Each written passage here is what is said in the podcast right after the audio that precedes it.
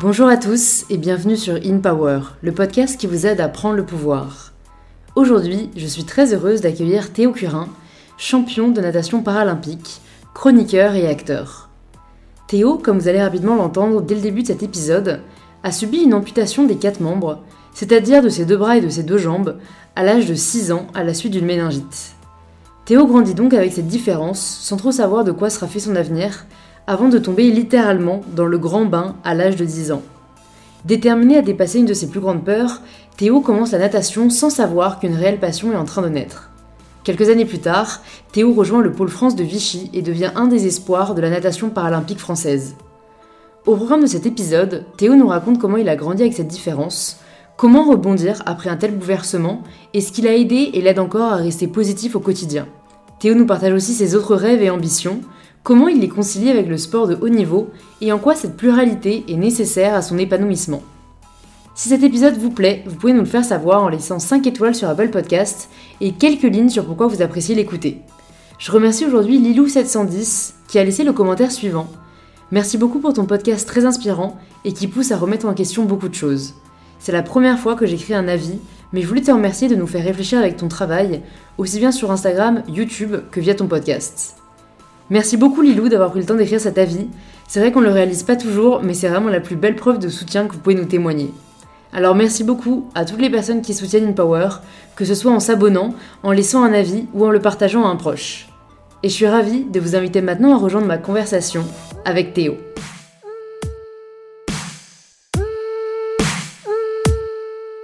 Bah écoute, bonjour Théo. Salut. Bienvenue sur InPower, je suis ravie de te rencontrer et de te recevoir, parce que je te suis sur les réseaux, mais euh, on s'était jamais rencontrés. La première question que je pose à tous mes invités, c'est de se présenter de la façon dont ils le souhaitent. Alors je m'appelle Théo Curin, j'ai 20 ans. Euh, je suis tombé malade à cause d'une méningite bactérienne à l'âge de 6 ans. Euh, pour me sauver la vie, il a fallu m'amputer des, quatre membres.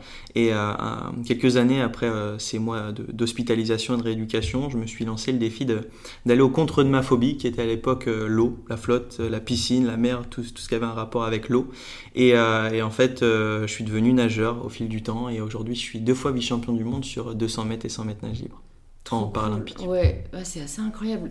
C'est bon, ça m'interpelle forcément parce que on a limite l'impression que tu as un petit pitch euh, de présentation préparé euh, parce que j'imagine que tu as l'habitude, tu vois. Ouais. Mais euh, c'est pas pesant de, de, toujours commencer à se présenter en justifiant un peu son accident, tu vois, c'est. Mhm. T'as pas commencé par dire je m'appelle Théo, j'ai 20 ans, je suis nageur, euh, et il s'avère que tu vois, tu commences. Je commence tout le temps, ouais. Je commence... C'est devenu une, une, habitude, et je pense que c'est important aussi pour les gens, euh, parce que euh, je pense que quand on me rencontre pour la première fois, quand les gens ne savent pas qui je suis et ce qui m'est arrivé, c'est la première quelque chose, c'est la première question qui se pose. Mm. ils se demandent qu'est-ce qui m'est arrivé, si c'est un accident, une maladie, etc. Et j'aime bien entre guillemets rassurer la personne en leur disant voilà ce que ce que j'ai eu, euh, mm, mm. que je m'en suis très bien sorti, etc. Et, euh, et finalement, je très rapidement, j'explique vraiment mon chemin de vie, mm. la maladie, la découverte de la natation et euh, les résultats en natation maintenant. Quoi. Ouais, donc tu m'as dit c'est 4 ans du coup cet accident? À l'âge de 6 ans. À l'âge de 6 ans. Ouais. Donc ça veut dire qu'à 7 ans, tu étais déjà amputé. Ouais. Ok, est-ce que tu arrives à, à, te rappeler de cette période? Parce que j'essaie de me souvenir, moi, mes, mes 6-7 ans, bon, j'étais en CP. Euh, j'ai quelques souvenirs, mais pas euh, fous.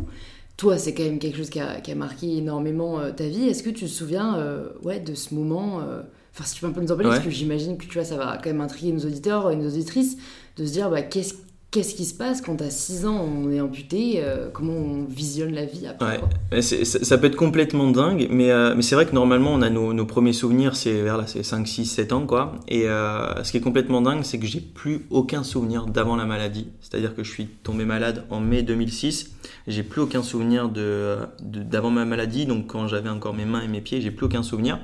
et j'ai plus aucun souvenir de l'hospitalisation. Je me souviens de rien. Mm. Tout ce que je raconte dans les interviews, de, les moments d'hospitalisation, les changements de pansement, les, les, amputations progressives, etc., c'est euh, ce, que, euh, mon, ce que mes parents m'ont raconté en fait. Et, euh, et j'ai plus aucun souvenir. Ce qui peut paraître un peu too much, et, et, je l'accorde aux gens, c'est que quand je raconte un peu mon premier souvenir, c'est le premier jour où j'ai remarché avec mes prothèses. Mais je pense qu'en fait, que ça, ça, a été tellement un moment fort en, en, en émotion et en, en, tout, en plein de choses que euh, en fait mon premier souvenir, si je me force à, à imaginer mon premier souvenir, c'est, celui-là en fait. Mm. C'est le jour où j'ai remarché avec mes prothèses de, de, de, de jambes et, euh, et, euh, et, ce serait ça, ouais, mon premier souvenir. Et c'était à quel âge du coup? C'était ouais, c'était vers, vers 7 ans. C'était ma, ma priorité hein, quand je suis sorti de, de, de, de, l'hôpital. Euh, j'ai dit clairement à mes parents, aux, médecins qui me suivaient, etc., que, que je voulais euh, à tout prix marcher le plus vite possible parce que euh, j'avais envie de retrouver mes potes, euh, refaire mes premières bêtises avec mes potes, enfin comme un petit gamin de 7 ans quoi. Et, et, et, finalement voilà, ça a été ça a été plutôt rapide donc on va dire 4 5 mois après mon hospitalisation, je remarchais quoi. Ah oui, c'est vrai que c'est assez rapide. Ouais, c'est hyper rapide, ouais. Parce que bah, c'est vrai que, en plus, c'est compliqué, quoi, parce qu'à 7 ans, mm. euh, t'as pas conscience. Enfin, tu vois, de tout ça, c'est pas une décision, euh, même, euh, enfin, c'est cool qu'on t'ait écouté, parce que des médecins, je pourrais pu dire non, il faut prendre plus de temps. c'est. Ouais, t'as as eu cette force, quoi, de caractère ah à t'imposer, et ça n'a pas été trop difficile, la, la, réinsertion dans la vie, parce que, bah, le regard des autres est plus le même. Évidemment. Euh, et après, enfin, pour avoir euh, rencontré, euh, du coup, bah, grâce au réseau notamment, plusieurs personnes qui ont, eu des accidents dans leur vie, bon, bah, je pense à notamment mon amie Julie, big up si tu nous écoutes, Julie. Ce qui, est, ce qui est souvent difficile à vivre pour les personnes qui, qui ont eu des forts changements physiques ou mmh. des handicaps, c'est la vie d'avant. Ouais. Et Martin aussi, El Marticino, il en parle beaucoup dans, dans le podcast qu'on a fait. Et je me dis, c'est vrai que c'est très difficile, j'imagine, d'avoir toujours ce ouais mais avant c'était comme ça. Enfin c'est c'est hyper humain de ressasser. Toi du coup j'imagine comme tu te souviens pas de l'avant t'as pas cette comparaison un peu euh, qui peut être très euh, venimeuse je pense. Mm. mais on te le rappelle par le regard des autres ça. Dis-moi, hein, mais c'est exactement ça. C'est exactement ça. Et euh, aujourd'hui, les gens me demandent si je souffre de mon handicap. Déjà physiquement, pas du tout. Euh, et en fait, au début, ouais, je souffrais énormément du regard des autres mm. euh, parce que je suis sorti de l'hôpital. Très vite, je suis rentré dans un centre de rééducation. Et dans le centre de rééducation, on est en fait qu'avec des personnes qui ont eu aussi un, un, accident ou une maladie, donc qui sont entre guillemets en convalescence. Euh, du coup, on est vraiment qu'entre nous. Je rentrais euh, très tard les soirs chez moi, j'avais que le week-end à, la maison. Et euh, dès que je sortais en fait dans la vraie vie entre guillemets, donc c'est-à-dire faire les courses avec mes parents, retrouver quelques amis, etc. Je me, je me sentais trop différent. Mmh. je comprenais pas à 7 ans pourquoi je passais du, du, du, gamin qui courait partout dans le supermarché à, à, celui qui est en fauteuil et que tous les regards étaient fixés sur, sur cette personne-là. Et, et c'était très dur pour ce petit gamin de 7 ans. Et, et j'ai mis beaucoup beaucoup de temps à m'y faire. Mm. Euh, parce que j'essayais de me cacher, j'essayais de cacher mes bras, j'essayais de cacher mes jambes. J'ai un, un handicap qui est quand même hyper visible, donc euh, voilà, mm. c'était compliqué. Mais, euh, mais vraiment, j'ai beaucoup souffert de ça. malgré le soutien de, de, ma famille, de mes amis et tout ça. Je pense que le moment où, où, où il s'est passé un déclic, c'est aussi quand je suis quand j'ai arrêté la, la, partie rééducation et que j'ai intégré une école normale mm. en CE1, je me souviens.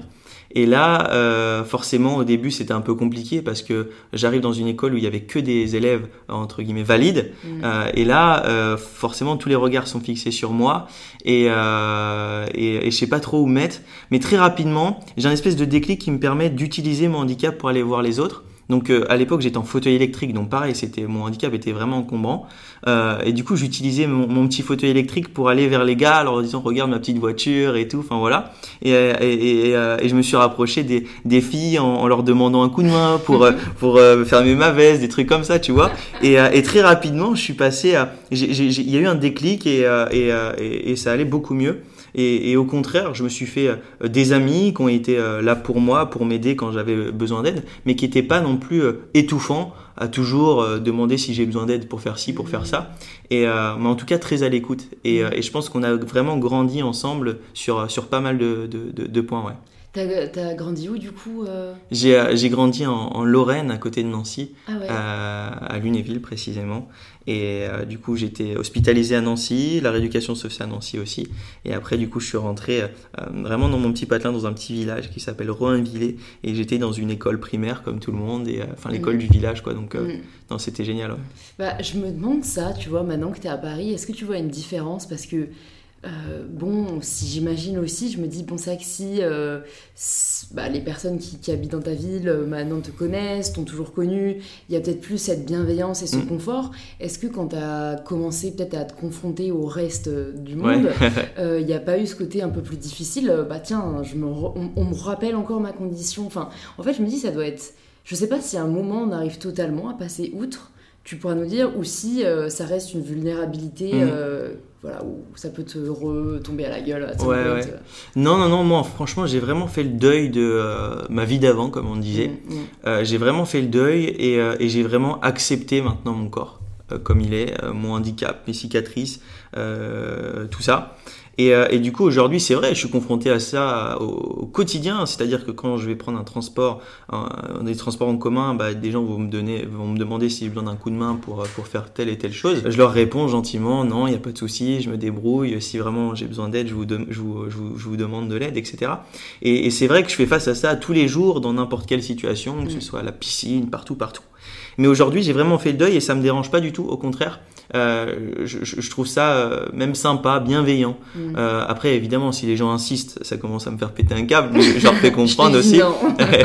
je leur fais comprendre. Mais euh, non, franchement, les, les, gens sont plutôt bienveillants mm. euh, et, euh, et, plutôt sympas. ce qui, ce qui, ce qui m'énerve le plus, en fait, c'est c'est les gens qui, qui, qui, qui, me regardent avec insistance Bon, aujourd'hui, quand les gens me regardent dans la rue, c'est normal. J'ai vraiment, euh, je fais vraiment plus du tout attention à ça. Je trouve ça normal, etc. Mais quand les gens me regardent avec insistance et qu'ils osent pas venir vers moi, me poser euh, des questions, me demander ce qui m'est arrivé, etc. Là, ça m'énerve un peu parce qu'ils restent avec, je pense, des a priori, des préjugés euh, et moi, en fait, je préfère que les gens euh, viennent vers moi, me demandent qu'est-ce qui t'est arrivé, c'est une maladie, un accident? Moi, je leur réponds, je leur raconte mon histoire, et, euh, et du coup, ils n'ont pas du tout le même regard sur la différence et, mon handicap. Et, et, je trouve bien, je trouve ça bien plus intéressant que rester avec des préjugés en tête et, et ne rien apprendre, quoi. Ouais, totalement. Il y a quelque chose qui revient souvent aussi dans les personnes que j'ai pu rencontrer qui ont eu un accident ce côté où ils n'arrivaient pas à se sentir représentés ou compris. Mmh. Euh, Julie, elle m'en a beaucoup parlé, elle voyait personne en fait de brûler quand elle tapait euh, grand brûlé sur internet, elle voyait des coups de soleil, tu vois. Est-ce que toi, tu as cherché un peu ce côté, est-ce que c'est arrivé à quelqu'un d'autre euh, Est-ce que tu as cherché voilà, un peu à, rencontrer ou à échanger avec des personnes qui avaient mmh. vécu à peu près ce que tu avais vécu ou t'as pas eu ce besoin J'ai pas cherché en fait, c'est pas moi qui a cherché, c'est ma maman. Mmh. C'est ma maman quand j'étais hospitalisée à chercher un peu d'aide. Parce que moi quand je raconte mon histoire les gens ah, c'est incroyable ce que tu as ce que ce que as fait c'était vraiment trop courageux etc mais en fait je trouve que c'est pas moi le courageux dans cette histoire c'était plus mes, parents qui ont pris les décisions de, de, m'amputer pour me sauver la vie. Euh, ma grande sœur qui a aussi souffert de bah, du, du, du, du, manque de, de bah, du coup mes parents n'étaient plus souvent à la maison. Quand je suis rentré mes parents étaient souvent sur sur moi. Du coup ma, ma, ma sœur était mise mise un peu de côté. Du coup c'est vraiment ces, ces, trois personnes là les plus courageuses pour moi. Mais euh, et en fait, du coup, quand j'étais à, l'hôpital, ma maman a lu le livre de Philippe Croison, l'homme qui a mm. traversé la Manche à la nage et qui euh, également amputé des quatre membres comme moi. Euh, et en fait, elle m'en a parlé à ma sortie de, de, l'hôpital. Et moi, forcément, quand tu as 7 ans et que tu vois qu'il y a un mec qui a le même handicap que toi et qui fait tout un tas de choses incroyables, eh ben, j'avais envie de le rencontrer. Du coup, on lui a envoyé une lettre en lui racontant mon histoire. Euh, et il a mis beaucoup de temps à y répondre parce que cette lettre l'a vraiment touché. Il savait vraiment pas quoi répondre, etc. Et en fait, il m'a, il nous a répondu. Enfin, il m'a appelé. Il nous a appelé et, euh, en fait, on a organisé un, petit rendez-vous. Il est venu chez moi et ça, ça a répondu à pas mal de, questions parce que c'était au, au, début de la rééducation, etc. Je faisais, je faisais face au regard des, des autres aussi. Donc, c'est aussi grâce à lui que j'ai su accepter le regard des autres. Et en fait, ça m'a, ça m'a aidé pour, pour plein de choses et, euh, et, je pense que ça, ça me permet de, de, faire ce que je fais aujourd'hui aussi. Ouais. Et il avait déjà, euh, lui, il n'avait pas encore traversé la Manche Non. Non, d'accord. Il était en train de, de, de, de préparer tout ça. Et du coup, le premier jour où on s'est rencontrés, il m'a dit Bon, bah voilà, j'ai ça en tête, j'ai tel projet. Et forcément, bah moi, ça m'a, ça m'a rendu dingue. Je me suis dit C'est incroyable ce qu'il va faire alors qu'il est comme moi. Et, forcément, ça m'a remotivé et, euh, et ça m'a prouvé que voilà, on pouvait, on pouvait être différent, on pouvait avoir le handicap que, que j'ai aujourd'hui, mais on peut faire de belles choses. Quoi. Et du coup, tu nous disais que tu avais euh, peur de l'eau. Est-ce que tu peux nous dire d'où vient cette peur de l'eau et est-ce que Philippe Croison euh, a joué un rôle mm. euh, dans le fait que tu aies décidé de, l'affronter et de la dépasser C'est ça. Euh, je serais incapable de dire pourquoi j'avais la phobie de l'eau. Quand je dis que c'était une phobie, c'était vraiment une phobie. Hein. Mm. C'était encore plus qu'un truc qui me faisait peur. C'est-à-dire quand, quand, il fallait aller à, la piscine avec l'école primaire, je sais pas si tu te souviens, on, était obligé de passer par là. On nous oppose la piscine. Mais ouais, c'était incroyable. Et du coup, je, faisais tout pour pas aller à, ce cours-là, aller à l'école ce jour-là. quand mes parents me proposaient d'aller à la piscine les week-ends avec ma, ma, ma grande sœur, je disais non parce que ça me faisait vraiment flipper. Et, euh, et je, je sais vraiment pas pourquoi. C'était vraiment un élément qui me faisait très très peur. Et, et forcément, quand je rencontre Philippe euh, et qu'il me raconte tout ça, la traversée de la Manche, son nouveau défi, etc. Et bah, je me dis waouh, c'est complètement dingue. Et un jour, il me demande d'aller le voir euh, sur euh, un de ses entraînements quand il était en préparation. Et du coup, j'arrive au bord du bassin, ça fait déjà 6-7 heures qu'il est en train de s'entraîner, et puis j'assiste à la dernière demi-heure. Et quand il finit son entraînement, il, se pose au niveau du mur, puis il dit bon, ça dirait de me rejoindre et on fait quelques longueurs ensemble. Et euh, moi qui ai beaucoup de fierté, je lui dis oui, oui, pas de problème, je vais enfiler mon maillot de bain. Mais là, quand je dis oui, oui, je me dis mais t'es vraiment trop con, t'as trop peur, tu vas, tu, tu, tu, vas être ridicule. Mm. Mais bon, j'y vais quand même, je vais dans le, dans le vestiaire, j'enfile mon, mon maillot, mon bonnet, mes lunettes avec ma maman. Euh, parce qu'à l'époque j'étais pas encore hyper autonome. Et du coup, je, je, sur le chemin du retour entre le vestiaire et, euh, et la piscine, j'attrape tout ce que je peux, des frites, des brassards, une bouée, une ceinture. Je ressemble plus à rien, je suis ridicule, tu vois. Mais euh, bon, du coup, j'arrive au bord du bassin, je saute, je une énorme bombe, une plaque, bref, tout ce que tu veux. Et, euh, et en fait, je suis pris de panique, quoi. Je suis pris de panique, ça va pas, ça va pas du tout. Je stresse énormément, je commence à trembler, du coup je ressors immédiatement. Et là, je suis, je suis frustré de ne pas avoir pu montrer à Philippe que j'étais capable de faire comme lui, frustré de ne pas avoir pu montrer aussi à mes parents que j'étais capable de faire comme lui. Et quand je suis rentré chez moi, je suis vraiment hyper énervé. Et, euh, et plusieurs jours après, ça, ça, ça, reste dans ma tête, ça reste dans ma tête. Et du coup, je demande à mon père de m'inscrire dans un club de natation. Il me dit, mais t'es complètement fou, t'as bien vu ce qui s'est passé il y a deux jours chez Philippe, c'est ridicule. Il y a plein d'autres sports qui existent dans le paralympisme et dans, dans, le handisport, tu trouveras bien quelque chose à ton goût. Je lui dis, non, franchement, papa, s'il te plaît, inscris-moi, quoi. Et, euh, et finalement, il m'a inscrit. Et euh, progressivement, voilà, je me suis familiarisé avec euh, avec la piscine, avec l'eau, jusqu'au jour où je me suis rendu compte que euh, la natation et, l'eau en général, c'était le seul le seul endroit, le seul élément qui me permettait de de me déplacer comme tout le monde et de laisser au bord du bassin le fauteuil ou mes prothèses et je suis vraiment libre quoi. Et, et, et, je trouve ça hyper fort et c'est pour ça que je me suis lancé dans la natation tout simplement. C'était à quel âge du coup cet épisode où tu, tu plonges dans la piscine pour la première fois? Ah, C'est euh, avec Philippe? Ouais. Euh, c'était vers les 8 ans, 8-9 ans. Donc il y a quand même plusieurs années. Ouais, mais après euh, plusieurs années quand même après la, la, la maladie, etc. Ouais, je crois que c'est 8 ans. Et après, du coup, progressivement, je m'entraîne, je m'entraîne un petit peu mm, dans, mm, dans, mm. dans, avec le club, jusqu'au jour où, où je décide de faire ma première compétition. À ma première compète, je me qualifie au championnat de France. Et à mes premiers championnats de France, je finis euh, champion de France sur 50 dos. Et là, je me dis, ah, il y a peut-être un truc à jouer en plus, quoi. Et, euh, et du coup, je suis parti à, à l'âge de 13 ans de chez mes parents pour euh, pouvoir m'entraîner à, à, Vichy, donc deux fois par jour. Ok, parce que donc ça, c'est. En fait, déjà, je me dis, est-ce que quand tu commences et que tu t'inscris dans ce club de natation, euh, juste le club, il sait comment. Euh, enfin, est-ce que c'est adapté pour que toi tu puisses nager? Est-ce qu'il y a des. Enfin, j'imagine qu'il y a des modifications mm. à faire. Euh, ça doit pas être évident, quoi. au début, c'était c'était plutôt simple parce que c'était plus de la découverte, c'était pas des entraînements de natation. Et au fil du temps, c'est vrai que je commençais à, avoir un, un bon niveau. Et, euh, et, du coup, bah, on, le, le, le, créneau de la semaine en e-sport ne, ne, me suffisait plus. Donc, du coup, j'ai intégré le club valide mhm. de, de, de, mon, de, ma petite ville. Et après, euh, du coup, ça me suffisait pas de, m'entraîner deux fois par semaine ou trois fois par semaine pour, pour faire de la compétition nationale ou peut-être internationale. Et du coup, bah, c'est là où, où j'ai décidé de, de porter ma, ma candidature pour intégrer le Pôle France de Vichy. Euh, c'était le Pôle France de Vichy à l'époque. Et du coup, euh, ça a été accepté et je suis parti à 13 ans et, euh, et du coup, je suis passé de deux entraînements par semaine à deux entraînements par jour. Donc forcément, là, je pouvais que progresser et, ça a été le cas. Ouais. Et avant, avant ça, et après tu me diras quand est-ce que tu as commencé à, à voir cet avenir sportif ou à, le concevoir, à, tu vois, de 7 à 10 ans, comment t'imaginais ta vie future, quoi, juste au-delà de, de ta vie perso Est-ce que tu pensais? Tu pensais à des métiers que tu aimerais exercer? C'était quoi un peu ta, ta, vision euh, de la vie qui t'attendait? Et quand est-ce que ça change Et quand est-ce que tu commences à te dire euh, en fait j'ai envie d'être euh, sportif professionnel? Mais en fait, c'est vrai que quand j'ai 7-8 ans, c'est assez compliqué parce que j'avais plein d'envies de, de, de, de métiers et en fait, on me disait ah, ça, ça va être compliqué, ça, ça va pas être possible.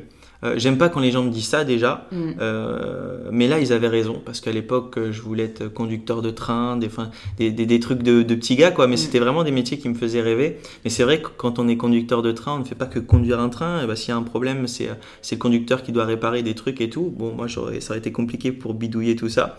Et, euh, et du coup c'est vrai qu'à chaque fois que je pensais à un métier, euh, bah, du coup c'était euh, c'était difficile, c'était même parfois pas possible. Donc c'était même un peu frustrant. Mm. Et c'est vrai que du coup quand je quand je commence à nager, que je commence à accéder même au haut niveau, je me dis que bah, c'est peut-être ma voie finalement, le sport et euh, tout ce que ça engendre derrière. Et, euh, et, du coup, ça me, ça me rassure aussi. Parce que mm. franchement, euh, quand j'étais petit, avant que je commence la natation, je, je, je, savais plus trop quoi faire du coup. Euh, parce que les métiers qu'on me proposait, qu'on me disait de, de, je sais plus, de travailler dans. Bon, bref, derrière un bureau, c'était pas du tout mon, mon, mon délire, au contraire. Et, et du coup, c'était assez compliqué. Et quand je rencontre le sport et, et, et, quand je me rends compte de, de tout, ce qui va, tout ce que ça va m'ouvrir comme porte, forcément, euh, c'est rassurant et, et, ça me fait plaisir. Ouais. Tu arrives à 13 ans à Vichy. Euh, du coup, bon, bah, sans tes parents, sans ta famille, mm. déjà pour un enfant de 13 ans, c'est difficile, mais en plus, toi, tu as une histoire, je pense que tu dois être très proche d'eux et, et eux, j'imagine, ça n'a pas dû être facile, quoi. De... Mm. Est-ce que tu as échangé avec eux? Est-ce que tu as dû les convaincre de te laisser partir? Ouais, ouais, j'ai dû les convaincre. C'était c'était pas facile, franchement. C'était pas facile parce que, à l'époque, encore une fois, je suis pas hyper autonome. J'ai besoin d'un coup de main pour euh, pour, changer mon jean qui est sur mes prothèses, etc. Et, euh, et, du coup, ça fait vraiment flipper mes parents. Ils me disent que voilà, ça va être compliqué, machin.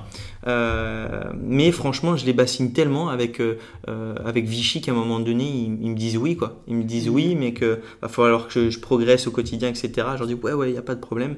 Et quand j'arrive à Vichy, du coup, je suis excité, je suis hyper content d'intégrer cette cette structure. Et mes parents m'accompagnent justement le premier jour. Du coup, c'est super cool. Il y a papa, maman, je me fais déjà des potes et tout. Et euh, le soir, quand mes parents repartent et que je me retrouve tout seul dans, dans ma chambre, parce que j'étais interne à l'époque dans un crêpes, là, je me dis dans quoi je me suis embarqué, quoi? Pourquoi j'ai fait ça? Parce que mes parents commençaient déjà à me manquer, quoi, le soir même, quoi. Mmh, mmh, mmh. Et, euh, et, du coup, franchement, les premiers temps, c'est difficile d'être loin de la maison, euh, de ne plus avoir ce confort papa-maman aussi justement qui m'aidait à faire ci, à faire ça, et de devoir entre guillemets me débrouiller tout seul. Et euh, c'est pour ça aussi que j'ai vraiment progressé euh, au niveau de mon autonomie euh, grâce à ça, d'être parti assez jeune de la maison. Aujourd'hui, je suis complètement autonome, j'ai besoin de personne pour faire quoi que ce soit, et, et c'est vraiment grâce à ça. Mais c'est vrai qu'au début, c'était vraiment très très difficile d'être éloigné de, de, ma famille, de mes amis euh, en, Lorraine. Du coup, euh, je les appelais tous les jours, euh, tous les soirs après ma, ma, ma, journée. Donc en fait, la journée ça allait parce que j'avais des journées très chargées. Très chargées. Je m'entraînais de 7h à 8h30, j'allais en cours. Ensuite, je me rentraînais de 17h30 à 19h30. Je faisais mes devoirs. Et, euh, et après, du coup, j'étais tout seul dans ma chambre. Et c'est au moment où j'étais tout seul dans ma chambre où là, il y avait ce petit, ce petit moment, voilà, un petit, un peu, un peu compliqué. Et en fait, quand je les avais au téléphone, après, ça me redonnait un peu le sourire la banane, et, ça repartait, quoi. Mm, Mais mm. c'est vrai qu'au début, c'était plutôt compliqué, ouais.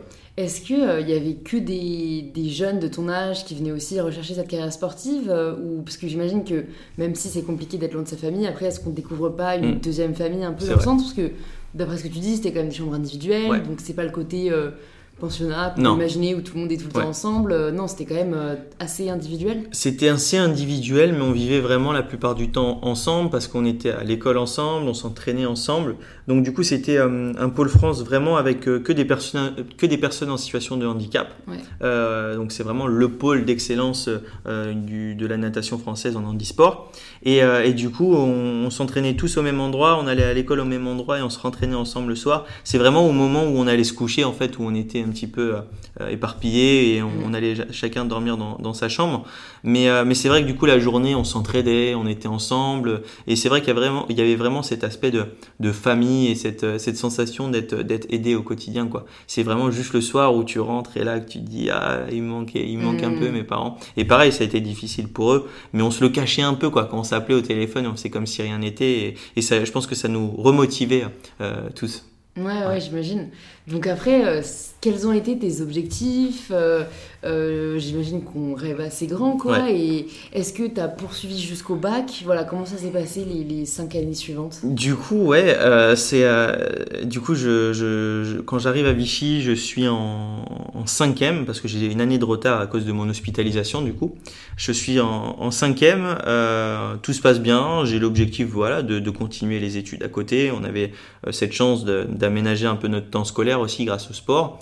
Euh, et, du coup, tout se passe super bien. Je rêve de plus en plus d'aller aux Jeux paralympiques. Euh, et en fait, ce rêve euh, devient réalité parce que je me qualifie aux, Jeux paralympiques de, Rio en, 2016. Avant ça, je me qualifie pour les championnats du monde de, Glasgow en 2015. il y a eu quand même 2-3 ans où je me suis vraiment entraîné comme un malade dans, dans, ce pôle France avant d'accéder à l'international. Mais voilà, un jour, je, je, pars à Rio, je suis le plus jeune de la délégation française, donc du coup, c'est. Est-ce que tu es majeur même? À ce moment-là? Ouais. Non, j'ai 16 ans. Et t'as le droit quand même euh, Ouais. Je pensais qu'il fallait avoir 18 ans pour s'inscrire au jeu. Non, non, non, il n'y a, y a, y a, pas d'âge, je crois. Bah, Ou ça doit être 15 ans. Non, je crois qu'il y a... Non, je crois même pas qu'il y, a... y a des gymnastes qui sont très jeunes. Hein. C'est vrai. Ouais. Donc, euh, donc ouais, non, c'est incroyable. Je suis le plus jeune de la délégation française. Du coup, il y a, y a pas mal de médias qui sont intéressés par ça. Donc euh, à partir de ce moment-là, je suis un peu mis en avant et ça me fait ça me fait super plaisir. Je finis quatrième aux Jeux paralympiques de, de Rio, mais c'est pas bien grave parce que je suis je suis jeune. Il y avait pas mal de pression sur mes petites épaules à l'époque, donc euh, c'était plus un apprentissage parce que quand quand t'arrives à 16 ans dans un truc aussi balèze, euh, je t'avoue que moi ça m'a ça m'a un peu déstabilisé parce que j'étais pas habitué à avoir autant de monde, euh, avoir autant de pression sur les épaules parce que voilà il y avait il y avait ouais comme je t'ai dit des médias qui, qui, qui me suivait, il y avait euh, du public, beaucoup de public, et c'était euh, c'était juste incroyable, c'était une expérience juste mm. magnifique de, de, pouvoir vivre ça à 16 ans. Et après, bah, progressivement, euh, voilà, je, je fais des, des, des, podiums à l'international, au championnat d'Europe, au championnat du monde, et, et, et c'est juste incroyable. Et je décide quand même de, de, de, de suivre une scolarité au moins jusqu'au bac. Du coup, euh, j'ai divisé ma terminale en deux. Mm. J'ai passé la moitié des matières il y a plus d'un an et j'ai passé en fait l'autre moitié euh, cette année. Là. Je, suis je, suis bachelier depuis quelques jours en fait. Bah bravo. Voilà. c'est ce qu'on appelle un hold-up du coup cette année quand même. mais euh, voilà. mais euh, non, du coup, j'ai eu mon bac sanitaire et social parce qu'avant je voulais me lancer dans la diététique. Mais je me suis rendu compte que finalement, c'était pas, pas trop. Euh... C'est ce qui passionnait le plus. Voilà. Et, euh, et du coup, voilà, je suis vraiment allé jusqu'au bout de mon bac quand même pour, euh, bah, pour, avoir, pour avoir mon bac, pour vraiment avoir le sentiment d'être allé euh, jusqu'au bout d'un petit quelque chose, même si c'est rien le bac aujourd'hui. Mais, euh, mais je suis vraiment pas école. Comme j'ai dit, je supporte pas rester assis derrière un bureau, derrière écouter quelqu'un pendant des heures et tout. Ça me rend complètement dingue. Du coup, euh, été content d'arrêter cette année. Du mm. coup, j'ai décidé d'arrêter mes études et de me consacrer à, la fois à la natation et à, à mes projets professionnels, qui sont la, la, la télévision et, et le cinéma. Ok, donc là c'est ouais, un nouveau chapitre qu'on ouvre, euh, là dont, tu vas nous parler. Euh, cette médiatisation, donc si j'ai bien compris, elle commence avec les, jeux de Rio. Les jeux, ouais. Est-ce que toi, tu avais euh, Instagram à l'époque? Est-ce que parce que bon, maintenant, tu es aussi créateur de contenu. Hein, mm. Enfin, j'aime pas le terme influenceur, moi. Donc, pour moi, tu dois choisir entre inspirateur ou créateur de contenu. et comment est-ce que ça s'est fait? Est-ce que c'est quelque chose que tu aimes? Voilà, comment comment est venue cette deuxième partie de, ta carrière? Mm. Ben en fait, oui, j'avais j'avais Instagram à, à, Rio, donc là, forcément aussi les gens euh, euh, me suivent un peu sur les réseaux sociaux parce que j'essayais de, de, montrer un peu le, les backstage des jeux, etc. Ça plaisait plutôt euh, bien aux gens. J'étais pas non plus hyper suivi à l'époque. J'avais, j'avais même pas 10 000 followers, mais, mais déjà j'étais super content de pouvoir partager ça avec, avec un peu de personnes. Et, et après, en plus de ça, voilà, quand je rentre des jeux, je fais, je fais pas mal de plateaux, je raconte mon, mon histoire sur pas mal de reportages télé, et aussi je suis mis en avant sur, sur des euh, sur des vidéos YouTube avec avec Thibaut InShape, j'ai fait les studios Daniel aussi, et j'ai fait récemment le, le, QG.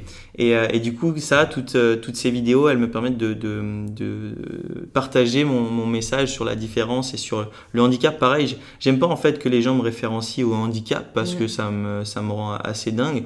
Mais j'aime quand les gens me référencient à la différence en fait. enfin, aujourd'hui, on est tous différents, mais en fait, mon message, il n'est pas exclusivement sur le handicap, il est, il est bien plus large. Euh, mais je, un peu comme toi, en fait, on a un peu le, même message. En fait, je suis, je suis vraiment contre les personnes qui se, qui se sentent mal dans leur, dans leur peau parce que cette personne se sent mm, trop grand, trop gros, trop noir, trop blanc, tout ce que tu veux. Et en fait, euh, je, je, je, j'utilise Instagram, j'utilise des, des shootings photos, des reportages, des vidéos, en leur disant, regarde, moi j'ai un corps atypique, j'ai une histoire de vie un peu particulière, mais pourtant je suis fier de la raconter. Du coup, bah, si moi j'en ai la capacité, on en a tous la capacité, et, et ça c'est vraiment mon message. Et du coup, bah, grâce à toutes ces, euh, toutes ces vidéos, tous ces reportages, du coup, j'essaye de, de passer ce message à, mm. à, à, pas mal de monde, quoi, ouais. Et qu'est-ce qui t'a fait euh, envisager la télévision et le cinéma plus que, euh, par exemple, rester sur les réseaux? Mais en fait, euh, c'est parce que j'ai eu cette chance de toucher un petit peu à, tout. On va commencer par la télévision. Du coup, j'ai commencé avec les reportages, les interviews. Déjà, j'aimais de, j'aimais bien raconter mon histoire en interview, même en face cam et tout. J'étais, j'étais, franchement, je, kiffais. Et, un jour, grâce au, au donc c'est en gros la, journée nationale euh, où les personnes en situation de handicap euh, vont à la télé, vont sur certaines chaînes, présentent des JT, la météo, tout ce que tu veux. Et ce jour-là, on m'a proposé de, de co-animer le journal du magazine de la santé sur France 5. Euh, et c'était une expérience complètement dingue parce que du coup, bah, j'ai fait vraiment le, le, le travail d'un animateur, donc lire un prompteur, etc. C'était complètement fou. Et j'ai, euh, sans mauvais jeu de mots, vraiment pris mon pied derrière le, derrière le pupitre. Et, euh, et, ça a été vraiment un bonheur. Euh, en plus de ça, je pense que je me suis bien débrouillé parce que la chaîne était, euh, était au taquet. Ils ont adoré ce que j'ai fait. Et quand je suis rentré chez moi, le, le, le producteur m'a demandé si je voulais avoir une chronique à la rentrée suivante. Je lui ai dit évidemment que je veux avoir une chronique, c'est juste trop trop bien. Et ils m'ont laissé vraiment euh, euh, carte blanche. Ils m'ont vraiment dit tu fais ce que tu veux, tu nous écris quelque chose et on, et on valide ou on valide pas ton, ton contenu. Et j'ai décidé en fait de, raconter des histoires de personnes qui ont utilisé le, le, sport comme outil de résilience après un moment compliqué de leur vie. Donc encore une fois, je raconte pas euh, des histoires que de personnes en situation de handicap. J'en ai fait que une des histoires sur un mec qui a qui a, perdu la vue à cause de, la guerre, etc. Mais sinon, c'est des histoires bien différentes. J'ai fait le harcèlement sexuel, j'ai fait la perte d'un proche, euh, j'ai fait, euh, j'ai fait vraiment pas mal de choses. Et du coup, j'ai je, je, commencé à télé grâce à ça, grâce à cette chronique. L'année prochaine, va être de plus en plus euh, souvent sur, le magazine de la santé aussi. Et après, à côté de ça, euh, je me lance un peu dans le cinéma grâce à la série Vestiaire qui passe sur France 2 les samedis soirs. Donc c'est des petits épisodes où euh, en fait on est dans un vestiaire de piscine, on est euh, des nageurs en e-sport et en fait on, on, on, fait des blagues sur la différence, sur le handicap, etc. Et euh, j'ai été contacté par des réalisateurs, des producteurs qui sont intéressés par mon profil et du coup voilà, je suis en train de passer des castings un peu à droite à gauche pour bah, pour essayer de, de, faire du ciné tout simplement. Ouais. Et c'est pas trop dur de concilier euh, la carrière de sportif de haut niveau avec, euh, avec euh, imaginons, une carrière d'acteur Est-ce que tu as pensé à peut-être des choix que tu allais devoir faire? Parce que moi, dans ma tête, sportif de haut niveau, c'est quelque chose auquel on doit se consacrer, mmh. qui, qui mène à beaucoup de sacrifices. Je serais incapable de faire un choix tout de suite maintenant si je dois faire un choix entre un premier rôle sur un film de malade et euh, les, euh, les, les, les, jeux ou un championnat du monde, des choses comme ça. Parce qu'aujourd'hui, j'ai pas besoin de faire ce choix-là parce qu'aujourd'hui, j'arrive à, concilier euh, tout ce que je fais à, côté. Et, et, en fait, le fait de, concilier à la fois le cinéma, la télé et, la natation, ça me permet vraiment de, de m'épanouir dans trois, dans trois catégories en fait.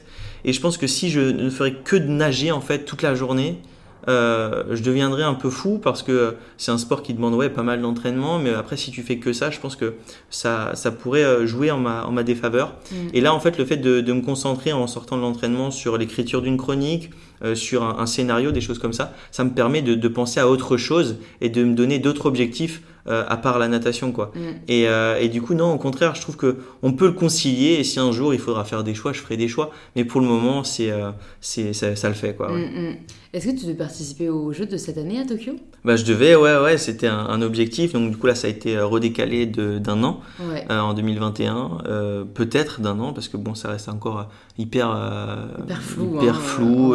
J'ai vu qu'il y avait 2%, enfin 50% de la population qui n'était pas d'accord d'accueillir de, de, les Jeux et tout. Donc non, franchement, ça a l'air, ça a l'air un peu compliqué. Donc moi, j'essaye de, ne pas trop me frustrer avec les Jeux de, 2021. Mm. Je me concentre plus sur Paris 2024. C'est chez nous, c'est à la maison ça nous laisse, ça me laisse un peu plus de temps pour m'entraîner. Donc voilà, il y aura, il y aura les Jeux de Tokyo. On verra ce qu'on fera à ces Jeux, mais en tout cas, l'objectif, le, plus gros objectif qu'il y a dans ma tête, c'est 2024 à la maison, évidemment. Ouais, c'est vrai. Je, par contre, ça me paraît encore loin, mais, ça va arriver vite. Très très hein. vite, ouais. Chez nous, ça fait longtemps qu'on en rêve. Je me souviens de cette fois, parce que du coup, bon, on a, on a presque le même âge. Je sais pas si tu t'en souviens. Euh, je pense que c'était euh, euh, c'était entre Paris et Londres que ça s'est joué bah, il y a 4 ou 8 ans, je sais plus. J'imagine 8 ans au moins parce mmh. que c'est un vieux souvenir. Londres, c'était 2012. Ouais, 2012. Mmh. Donc, euh, je sais pas quand est-ce que ça s'est décidé, mais ça s'est décidé mmh. encore avant ça, quoi, peut-être 4 ans avant. Et je me souviens, donc on hésitait entre Paris et Londres, et, j'étais à la télé avec mes parents, et on attendait les résultats. Il y avait ce mec, dont j'ai oublié le nom, mais qui est hyper connu, donc tout le monde connaît sa tête, avec des petites lunettes et tout, qui avait la bouteille de champagne prête. Et tu sais, c'était comme quand on annonce un truc, t'as eu un décompte et tout, ils ont annoncé, on a vu Londres à la télé, ouais. j'ai vu la tête du mec se décomposer, genre la bouteille à la main, et il pouvait pas ouvrir son champagne. Et je crois que c'est un peu là que j'ai mesuré quand même euh, l'attachement euh, qu'on a, alors pas juste les Français, euh, je pense que c'est vraiment tous les pays du monde, mm. au sport et aux personnes qui représentent euh, le sport national. Parce que voilà, quand t'as, je sais pas, je devais avoir 10-12 ans et j'étais un peu là, mais pourquoi le mec se met dans cet état mm. C'est pas grave, les yeux ce sera pas chez nous. Et en fait, c'est vrai qu'en grandissant, on se rend compte. Enfin, moi, je me souviens des, de, la, de la Coupe du Monde de football il y a deux ans, du coup. Ouais. Euh, c'est on avait tous des frissons quoi. Enfin, alors que je suis même pas euh, particulièrement fan de foot. Donc ouais euh, je sais pas si tu, ouais, tu dois le ressentir particulièrement vu qu'en plus toi tu, tu en mm. fais mais c'est un peu une fierté nationale quoi. Ouais mais grave le, le fait d'avoir les, les, jeux chez nous c'est juste incroyable. On a vraiment une chance euh, en plus de ça, euh, je pense que ça va, ça va nous faire du bien. Nous, euh, les, les Français, c'est vrai qu'on a fait face à plein de, de, de, de, de problèmes de, de, société et tout. Et, et, et, je pense que ça va nous faire du bien moralement et, et, je pense que ça va nous permettre de, nous rassembler une nouvelle fois. C'est vrai, on a vu, comme tu l'as dit, à la Coupe du Monde, il y avait plus de problèmes quoi, dans les fan zones ou dans les bars. chez nous, c'était juste incroyable. La ferveur qu'il y avait chez les supporters, c'était juste complètement dingue. Et, et je pense que Paris 2024, ça va être, ça va être pareil, ça va être juste complètement fou. Et en plus de ça, c'est un bel outil aussi pour le paralympisme qui est pas encore super bien connu et pas super bien mis en avant pour le moment. Et euh, j'espère que les, les, Français vont, vont, aussi jouer le jeu, être euh, hyper présents sur les Jeux paralympiques. Mais en tout cas, moi je fais partie de la commission des, des athlètes de, de, Paris 2024, donc c'est-à-dire que euh, je, je, participe, on brainstorm sur l'organisation des, des, des, Jeux de 2024. Mais en tout cas, on va, on va tout faire pour que les, les, les, Jeux de, de Paris 2024 aussi un, bel outil pour le paralympisme et, euh, et, que, et que ce soit mis euh, hyper euh, en valeur autant que les, Jeux olympiques. Mm, carrément. Il y a une question que j'aime bien poser et ça m'intéresse d'avoir ta réponse. C'est comment est-ce que tu progresses en tant que personne? Donc ça peut être à, différents points de vue, mais est-ce que tu essayes de faire parfois des petits checks pour te demander si bah, tu stagnes pas? Est-ce que tu essaies de découvrir de nouveaux horizons? Enfin, quelle est un peu ta vision de, de comment tu peux devenir la meilleure version de toi-même? Mais en fait, euh, je me donne des objectifs quotidiennement depuis, euh, je pense, mon hospitalisation. Euh, c'est vrai, je me suis pas donné comme objectif dès que je suis sorti de l'hôpital de faire de la natation au niveau, de faire les jeux, etc. Mes premiers objectifs, c'était ouais, de, me ressaper tout seul, de, de, de, remarcher, des trucs comme ça. Et en fait, je pense que je fonctionne toujours de la même façon. C'est-à-dire que, bon, aujourd'hui, voilà, je sais m'habiller tout seul, etc. Mais j'essaye de progresser dans tous les domaines que j'entreprends. Donc, ça va être la natation. Donc là, je vais avoir des repères au niveau de mes temps, etc. Euh, bah, par exemple, dans la télé et dans le cinéma, bah, pareil, je vais voir si je progresse, si euh, j'ai de plus en plus d'heures en direct euh, à la télévision. Dans le cinéma, je vais voir si je progresse euh, parce que ça dépend, enfin, au niveau de, mes rôles et de mes propositions de, de casting, des choses comme ça. Et dans la vie en général aussi, bah, c'est parce que je progresse quotidiennement. Je te dis que je suis complètement autonome, mais bah, je vois des fois que je mets de moins en moins de temps pour faire certaines choses, faire ma, ma, lessive, me faire à manger. récemment, tu vois, j'ai j'ai pendant des années galéré à couper ma viande, et là j'ai enfin trouvé la solution pour couper ma viande. Je coupe ma viande avec une roulette à pizza. Mais j'ai trouvé ça il y a un an et demi. Mais tu vois, pourtant, je me creusais la tête, on se creusait la tête avec mon entourage, avec des ergots, avec des kinés, on trouvait pas de solution. Et un jour, je suis dans une pizzeria et je coupe ma pizza, je me dis, mais c'est vrai que c'est plutôt simple, quoi. et en fait, j'ai essayé de couper un morceau de viande avec, avec une roulette à pizza et ça ça l'a fait. Donc en fait, je, on, progresse tous au quotidien. Et, euh, et en tout cas, moi, je, je, le vois comme ça en, en me donnant des objectifs quotidiennement. Voilà, mm, mm, en mm, essayant de progresser sur tout un tas de, de points différents, quoi. Ok, trop cool. Et c'est pas trop difficile euh, de, de, concilier ta vie bien chargée avec euh, une vie perso euh, J'imagine, enfin, je sais pas, est-ce que tu as ce besoin aussi, tu vois, de, de vivre une vie d'ado où, où tu es hyper focus bah, pro, tu vois Comment est-ce que tu essayes un peu de trouver un équilibre entre les deux? Disons que j'ai j'ai la chance de du coup maintenant de, vivre un petit peu comme je le souhaite. J'organise, j'ai un agent, mais on organise tous les deux mon emploi du temps un peu comme je le souhaite au niveau de, ma fatigue, des choses comme ça. Mais euh, j'essaye aussi d'avoir du temps pour moi, c'est hyper important. J'ai besoin aussi de de d'avoir un soutien avec ma, ma, famille, avec mes potes, etc. J'ai, euh, je fais peut-être euh, un peu le, le, coq qui est hyper sûr de lui, des choses comme ça, mais non, c'est des fois je suis, je suis, je suis pas sûr de moi, des fois j'ai besoin d'aide, des fois j'ai besoin de, de me remettre en question, et du coup j'ai, j'ai, euh, j'ai souvent, voilà, le, mes, mes week-ends déjà, c'est hyper important d'avoir ces week-ends pour bah, pour profiter de ses proches, pour profiter des, des, gens qu'on aime. Et moi, je me ressource, je me ressource comme ça. Mais c'est vrai que du coup, la semaine, je suis un, je suis un bosseur, je m'entraîne, j'essaye d'avancer sur mes différents projets, mais euh, je m'accorde voilà des, plaisirs avec mes potes, avec euh, avec ma famille, c'est hyper important parce que sinon, euh, si j'ai pas cet, cet apport d'amour en fait de mes proches, je suis je suis pas bon dans ce que j'entreprends parce qu'il me manque quelque chose finalement quoi. Bah, c'est vrai que déjà même au, ressenti, on a l'impression que tu es quelqu'un de très positif, mm. très optimiste et, et ça force l'admiration. Après moi je sais que parfois on on donne cette impression, mais ça ne veut pas dire qu'on est invincible. C'est exactement. Euh, est-ce que tu aurais peut-être des conseils pour des moments difficiles que tu as pu vivre euh, et peut-être que tu vis encore? Comment tu arrives à voir la lumière quand tu vois plutôt l'ombre? Moi, j'ai toujours eu déjà cette chance d'avoir euh, mon entourage, d'avoir mes, mes, parents, ma grande sœur, mes potes autour de moi dans les moments compliqués. Je sais qu'il y a malheureusement des personnes qui n'ont pas cet entourage euh, quand, ils le souhaitent, etc. Mais, euh, mais en tout cas, euh, quand je me retrouve tout seul et que ça va pas, je repense à, un petit peu à mon passé. des fois, on se dit, faut, faut pas regarder notre passé, faut foncer tête en avant et penser qu'au futur. C'est pas vrai. Moi, des fois, je pense un peu au, passé en me disant, putain, regarde tout ce que tu as fait, ce que tu as, ce que as réussi à, accomplir. C'est pas ce petit pépin dans ta vie ou, même parfois ce moment hyper compliqué qui va t'arrêter là. Tu as vu tout ce que tu as fait maintenant, tu as vu tout ce que tu as dans, dans, dans, dans, le futur en tête. Tu peux pas t'arrêter maintenant. C'est comme ça en tout cas que, que je me rebooste et que je me remotive, en plus d'avoir cet entourage, on va dire, en béton autour de moi et qui m'aide et qui m'apporte énormément.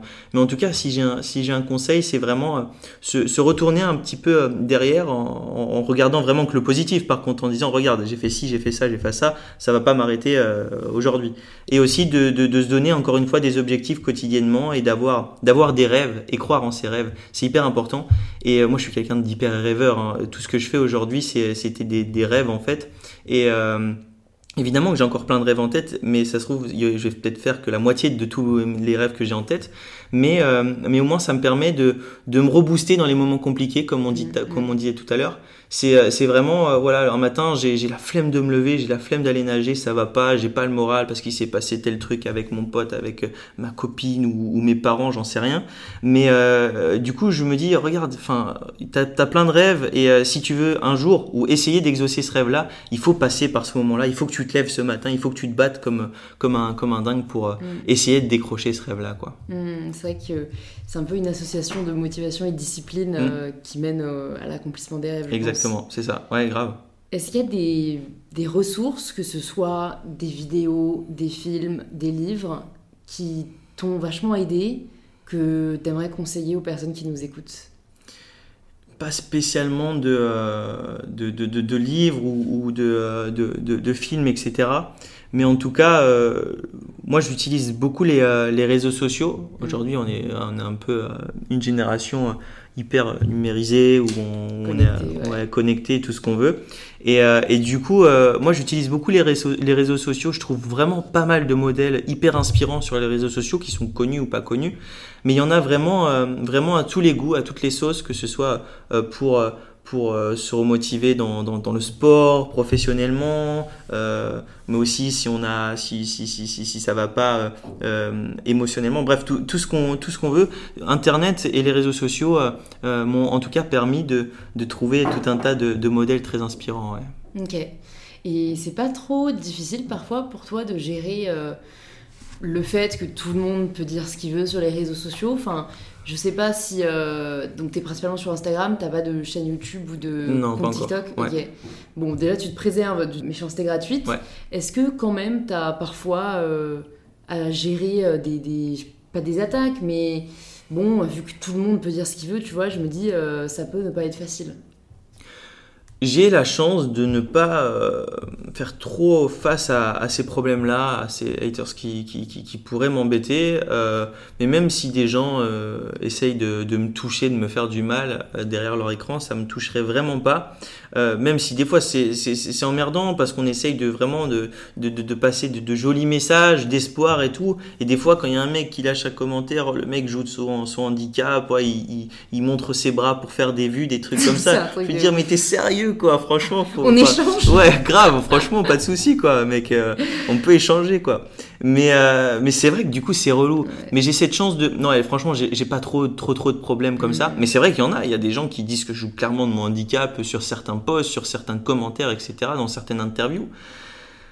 C'est compliqué, franchement c'est compliqué, je comprends pas ces gens-là, c'est forcément des gens euh, frustrés, euh, qui, qui, qui, ne se sentent pas bien dans, dans leur peau je pense, mais, mais c'est dommage, mais mm. en tout cas ça me touche pas, ça, ça me fait même parfois rire quoi. Mm, ouais, non mais je pense qu'on a peut-être la même approche à ce niveau-là, quoi. on a juste envie, Enfin, moi, souvent, c'est juste une envie de leur faire comprendre. Mmh. J'ai pas envie qu'ils pensent ça, donc j'ai envie de leur dire non, mais tu te trompes, mais c'est ça qu'il faut qu'on arrive à dépasser. En fait, ça se trouve, lui-même le pense même pas, c'est juste il a envie d'attaquer et il, attaque, mais je pense que, je pense que c'est vraiment une chance qu'on a, c'est vrai. Je pense que les réseaux sociaux ont beaucoup aidé à montrer la différence. C'est vrai. Parce qu'avant, c'était les médias qui, qui, donnaient un peu le là, c'est eux qui montraient ce qu'ils voulaient montrer. Voilà, et exactement. après, la prise, euh, la prise de pouvoir, c'est un peu inversé, quoi. Mmh.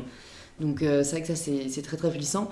Il y a une question aussi euh, que j'ai bien envie de te poser, j'imagine que tes journées ne se ressemblent pas tous les jours, mais mm. si tu pouvais nous décrire par exemple, euh, bon alors peut-être pas ce lundi, parce que comme c'est la veille d'un jour férié, ça se trouve c'est pas ton emploi du temps habituel, mais tu vois, une journée un peu type dans ta vie, ça ressemble à quoi? Mais là, une, une journée un, un, peu type, euh, à, post-confinement aussi parce que c'est un peu particulier. je reprends les entraînements progressivement, etc. Mais euh, par exemple, on va dire euh, cette semaine, ma journée type, c'était je me lève vers 8 h du matin, je vais nager le matin vers 9h, je m'entraîne, 2 heures. Quand je rentre, petite collation ou repas si je m'entraîne un peu plus longtemps. T'as pas mangé avant? Là, Non, non, non, mais le matin, comme t'as Ah si, je déjeune. Si tu veux, je petit déjeune. Je petit déjeune. Ah oui, évidemment. Ah non, mais moi, il faut que je, faut que je mange avant l'entraînement, sinon je suis très nul. Et, euh, et du coup, enfin bref, je m'entraîne le matin et l'après-midi, je me, je me laisse hein, euh, l'après-midi pour, pour bosser, avancer sur mes projets. Donc par exemple, en début de semaine, euh, voilà, j'avais des castings pour le, pour le cinéma. J'avais des, des rendez-vous pro avec, à distance. c'est un peu la mode en ce moment. Donc du coup, voilà, des, pas mal de réunions l'après-midi. Bref, c'est plus le matin sport, euh, l'après-midi un peu pro, euh, avancer sur les, sur les différents projets. Et après, le, soir à la cool, je vais voir des potes, euh, on, boit un, verre ensemble et, et, c'est tranquille, quoi. Ouais, ouais. Ok, ouais, j'aime bien ce genre d'organisation. Il y a de la variété. Voilà, c'est ça. Tu t'écoutes et. Mm. Ah, complètement, ouais. Mm. Complètement. Et ton agent, du coup, il est sur Paris aussi Ouais. Elle est, elle est, elle, non, enfin, elle est plus sur Paris maintenant. Elle a déménagé sur Bordeaux. Bon, Bordeaux-Paris en, train en deux heures, on, on, fait vite le, trajet. Bon, elle a un pied à terre sur, euh, sur Paris aussi, mais on, est devenu très très proche, très très complice. Euh, elle s'appelle Anne, elle me suit depuis 7 ans. depuis, depuis 7 ans, depuis que je suis arrivé à Vichy pratiquement. Et, euh, et, en fait, on, on progresse ensemble et, euh, et c'est super sympa aussi d'avoir quelqu'un sur qui compter. Mm. Euh, parce que c'est vrai que des fois, quand tu touches un peu au cinéma, à la télé, c'est un peu un monde de requins. Il faut faire hyper attention à, à, à, la lumière, tout ça. Je sais que si un jour je prends le boulard, elle me mettra une grosse claque derrière la tête et ça me remettra dans le droit chemin. Mais c'est hyper important aussi de, de s'associer aux, aux, bonnes personnes dans ce mm. milieu-là. Et en tout cas, je suis hyper serein avec elle. Ouais. C'est vrai que même, euh, t'as pas eu encore de, de désillusion peut-être au niveau euh, rencontre ou entourage, des personnes qui ont essayé de profiter de ta notoriété, on va dire ou...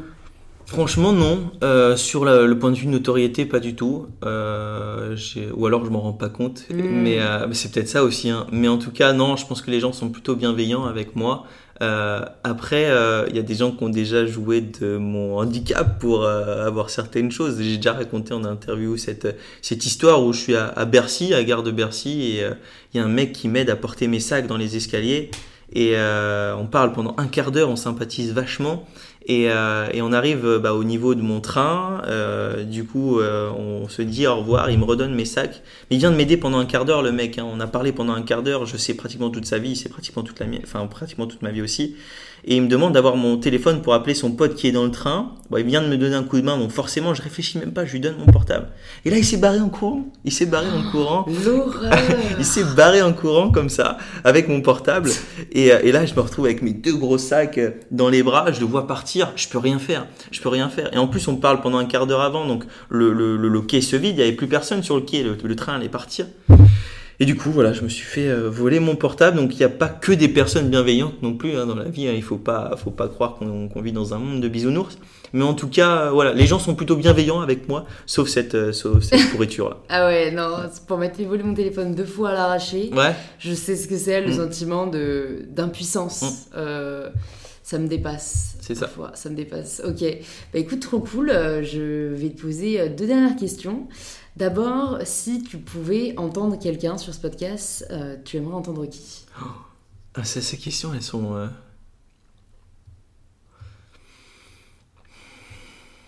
justement, c'est un mec euh, que j'ai moins interviewé pour ma chronique, justement, qui s'appelle Hakim Azerki.